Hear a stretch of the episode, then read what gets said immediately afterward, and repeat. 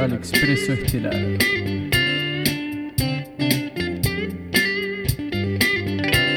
Con ustedes,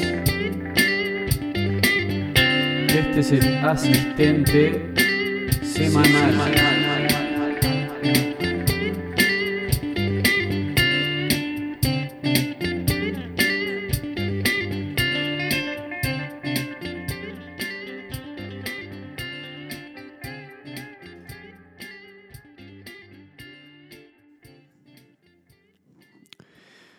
Buen día, ¿cómo están? Damas y caballeros y gente, público, ¿cómo están? Bueno, espero que estén bien.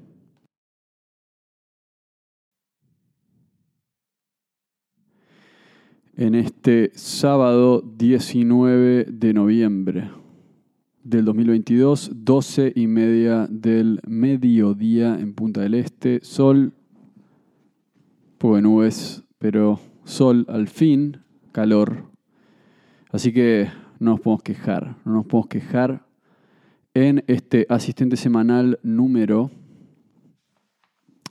número, mm, deme un segundo por favor. Este es el asistente semanal número 30.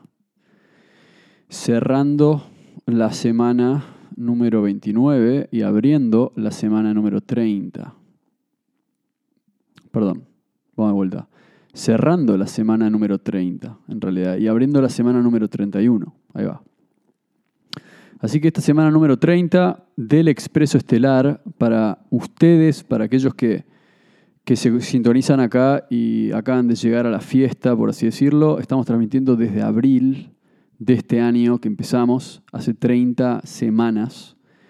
Y, tenemos múltiples secciones acá. Así que esta sección está destinada a cerrar una semana, abrir la próxima semana y también leer una página de mi libro, El Expreso Estelar, un libro que escribí en 2017. Así que ese es el destino, ese es, el propósito del asistente semanal. Bienvenidos, esta sección es más que nada sobre literatura, porque estamos leyendo mi libro, pero también es una recopilación de lo que pasó durante la semana. Así que esta última semana, para aquellos que estuvieron, hubo un poco de todo. Em, les recuerdo, Comando Aguilar Lunar es todos los lunes. Esta semana hablamos de distintas cosas que pasaron, como el juicio a Anthony Fauci, Matt Walsh en Joe Rogan hablando de la cuestión transgénero y el caso Jeffrey Epstein en el círculo de políticos, em, toda esa cuestión, ¿no? el círculo de pedófilos que hay. Así que eso es lo que pasó Comando Águila Lunar, Guerras por la Galaxia, hablamos de MK Ultra, proyecto de la CIA para infiltrarse en los movimientos musicales, culturales de cada generación. Civilización desconocida, hablamos de los nazis en Bolivia y buscando ruinas arqueológicas por todo el mundo. Hablamos de Tiwanaku, una ciudad que está en Bolivia, ruinas de una antigua civilización. Y después Mundo Maya, hablamos de mi viaje a Uxmal. Así que eso fue un poco lo que pasó esta semana. No hubo era de acuario porque tuvimos que reducir un poco ahí la, la la cuestión, para aquellos que les gusta la astrología, les recomiendo que vayan a los capítulos anteriores de la era Acuario. Así que eso es lo que pasó esta semana. Esta semana venimos con un poco más de lo mismo. Y voy a leer una página del libro, que es la página número 31. Así que si tienen el libro, ábranlo, porque honestamente eh, van a, es una buena manera de entender conceptos medio filosóficos. Así que la página número 31 del Expreso Estelar dice El nigromante de Nimbin, así se llama el microcuento. Y, y si la tienen ahí, si lo pueden leer, esta parte, el nigromante de Nimbin, habla de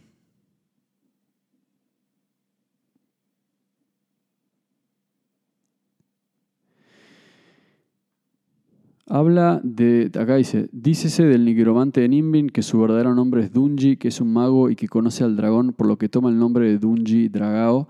También dícese que viene misteriosamente de algún otro lugar y que su energía es transformadora y reveladora porque convierte lo que sea en otra cosa, algo que antes no era. Así que de alguna manera estamos hablando de un transformador. El escenario es una selva húmeda y densa en la cual se descubre la magia de la transformación. En este caso, Cool Hand Luke accede al misterio al conocer a Nimbin, o sea, al pantano, un término que tal vez refleja el inconsciente colectivo de toda la humanidad. El expreso estelar. Em, ¿Qué se puede decir de eso, de ese enjambre de palabras? Bueno, de vuelta, algo que ustedes tienen que hacer es leer el libro por su cuenta, pero si ustedes se preguntan de qué estoy hablando en ese momento, estoy hablando de Plutón. Estoy hablando de Plutón. Plutón es un planeta que está lejos de la Tierra, está cerca de la oscuridad, es el regente de Escorpio. En la astrología, Escorpio representa al pantano, Escorpio representa al humedal, Escorpio representa al lago, es decir, Escorpio representa al agua que está estancada, ¿no? Esa es la idea. La magia de la transformación existe en ese lugar. En todas las películas hay un lugar en el cual Luke, que en este caso es Cool Hand Luke, pero en realidad también podría ser Luke Skywalker en el Imperio Contraataca. Luke Skywalker va al pantano y se encuentra con Yoda y ahí sucede su gran transformación de aprendiz a maestro Jedi.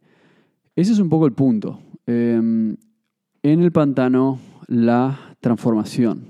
En el pantano se encuentra el expreso estelar. En el pantano se encuentra el expreso estelar. ¿Qué es el expreso estelar? El expreso estelar es la conexión con las estrellas, la conexión con el sol, la conexión con la vida después de la muerte, aquello que los budistas han llamado el, nirvana. Estamos hablando de eso, básicamente, estamos hablando de eso. Para mí el expreso estelar es lo que para otras personas es como una especie de alter ego, pero el punto es que todos nos convertimos en superhéroes en algún punto de la vida. Luke Skywalker en el Imperio Contraataca va al pantano y se convierte en un maestro Jedi y se convierte finalmente en Luke Skywalker, porque antes no era el Luke Skywalker que nosotros conocemos. De la misma manera, me inspiro en eso escribiendo este cuento, hablando de un chamán que vive en la selva y que un personaje llamado Cool Hand Luke va a encontrárselo para transformarse, para aprender sobre el arte de la transformación, la magia de la transformación. Entonces, mi, mi manera de verlo es la siguiente. Esto se relaciona con Plutón, porque Plutón es el planeta de la transformación.